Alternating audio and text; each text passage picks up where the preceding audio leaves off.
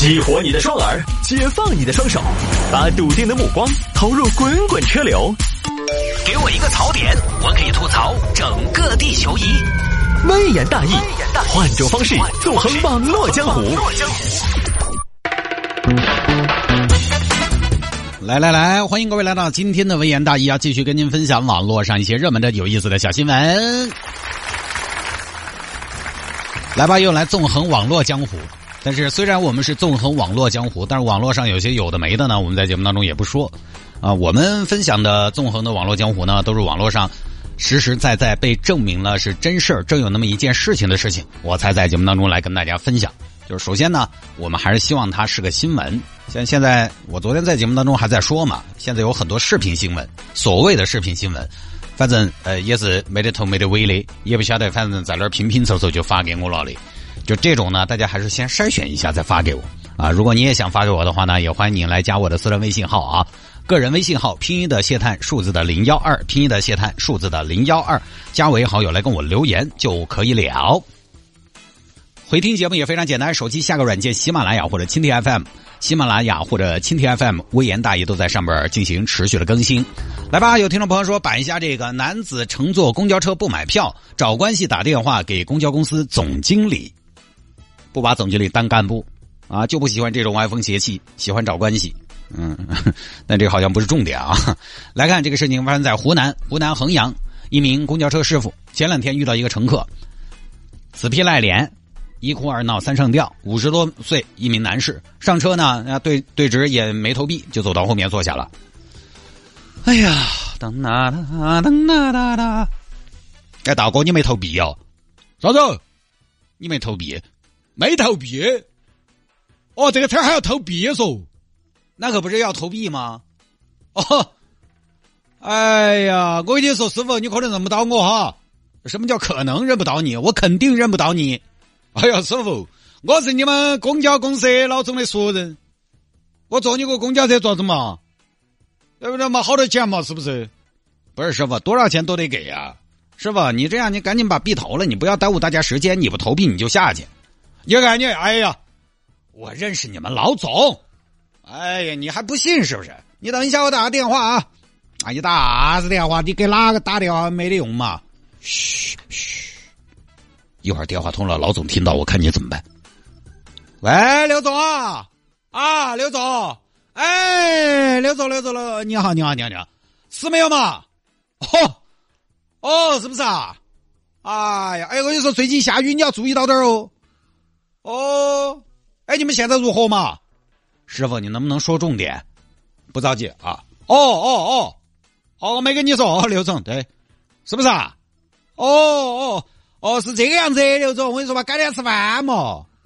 这个样子，我这边呢，我这边今天坐你们那个公交车，叫嘛十二路。对对对，我这儿正在你们那个车上。哦，还可以，还可以，那个空调还是开起的，还是开的大。哦，然后我是这个样子的，我跟你说嘛，刘总，我现在没逃避。我员工身上我没得，晓得嘛？哦，你看你不然你刘总，你跟师傅说一声嘛。哦，对，就这个意思。不行，你免我一次嘛，你我兄弟之间对不对？哎，以前说的我有啥事情可以找你，我其他你晓得我这个人，我一般不麻烦哪个。哦，一般过紧过门的事情嘛，哎，帮得到兄弟嘛，我我俩兄弟对不对嘛？要得嘛，要得嘛，来嘛，师傅，你跟刘总说嘛。什么刘总？我不认识什么刘总。我就认识我们车队谢队长，你要么投币，要么下车。你那么厉害，你让刘总给你办张卡嘛？刘总，你开玩笑，刘总办张卡不是分分钟的事情吗？啊，你这个师傅办卡不要走起说，我用不着，我平时开私家车的。来嘛，你跟刘总说嘛。我不说，师傅，我不认识什么刘总。那你个人不说，我有啥子办法？我不说了。那你把票买了，你认不到刘总，我也不得买票噻。大哥，这有什么关系吗？我反正不得买。师傅，我现在问你，投钱还是不投？不投，投啥子投？投钱，投钱有风险，入市需谨慎，尤其现在是个高点。啊？什么？那行，那你不要怪我把这个视频发到网上，发你的噻，我怕你说。大哥，你是认识刘总的，你是刘总的朋友，你不怕牵连刘总吗？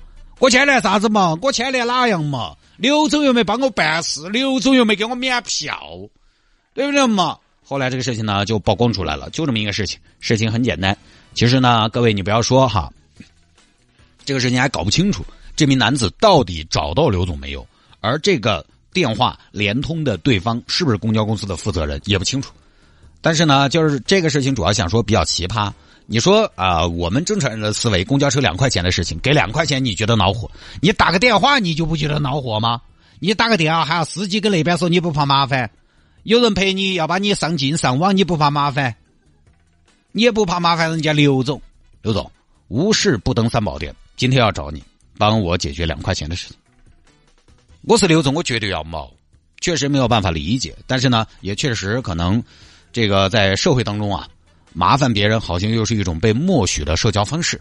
我以前是个什么观念呢？我以前觉得我最怕麻烦人家了，但后来我听说也有观点。你麻烦哈他，他麻烦哈你，你们就在这种麻烦中建立了联系。如果我也不麻烦你，你也不麻烦我，好像大家就会比较生疏，也少了一些维系起来的纽带。听起来呢，好像也有道理。因为连之前官方媒体都说，麻烦别人是一种智慧。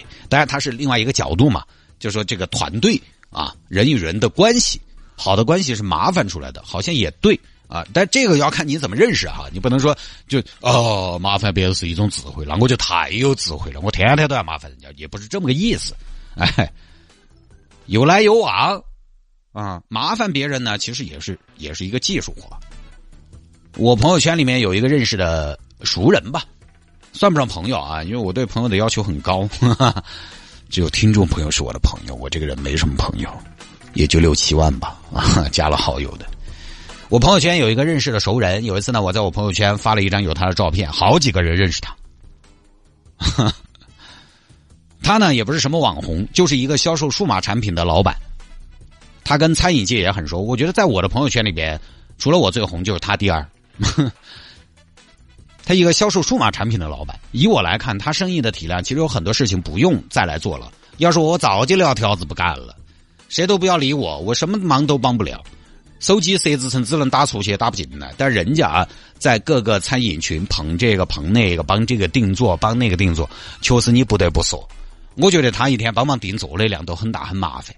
但是他因此跟客户搞好了关系，他也因此跟各大餐饮老板搞好了关系。那自然，我要买数码产品，哪儿买不是买？反倒这个人，我觉得，哎，我熟悉嘛，我了解嘛，就在他这儿买嘛。现在数码产品价格又透明，所以啊，麻烦人或者被人麻烦还是有用。但是呢，麻烦人家也要有个边界，麻烦人家也要有个尺度。麻烦人家也不是说任何事都去麻烦人家，你麻烦人家的事情要刚好又在他能力范围之内，同时给对方的负担又不太重。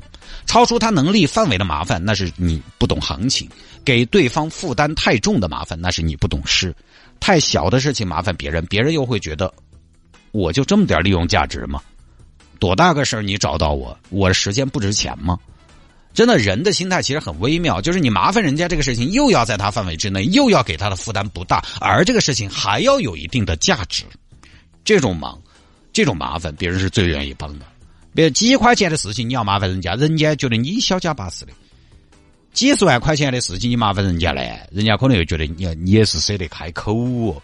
尤其如果是人家赖以生存的手段，你要麻烦人家这些事情的时候，你要想清楚。比如说，比如说，有很多朋友可能你都有一个设计师朋友，你买了套房子，喊人家给你设计，因为人家就是靠这个挣钱的。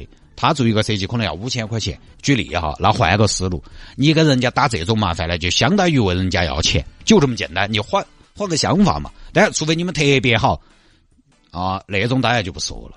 你这么想是不是就有点下不去手了？或者再怎么说，你是不是还是应该表示一下？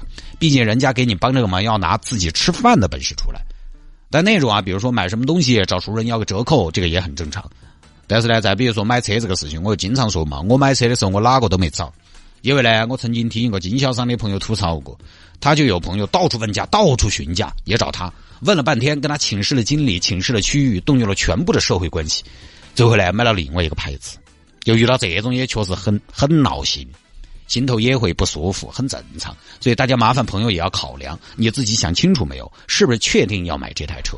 想清楚了，那你再想一下，他最后请示下来，有可能价格会很好，有可能价格达不到你的预期，那你到底是买还是不买？如果你说菊花，只要你申请，我相信你哪怕贵一点我都买，你可以让菊花来帮你这个忙。如果你说大家都来比谁价格低谁来，那你就不要麻烦朋友，你就自己去想办法。因为万一你的朋友做不到最低，你没买，朋友帮你问了一串串，会很沮丧。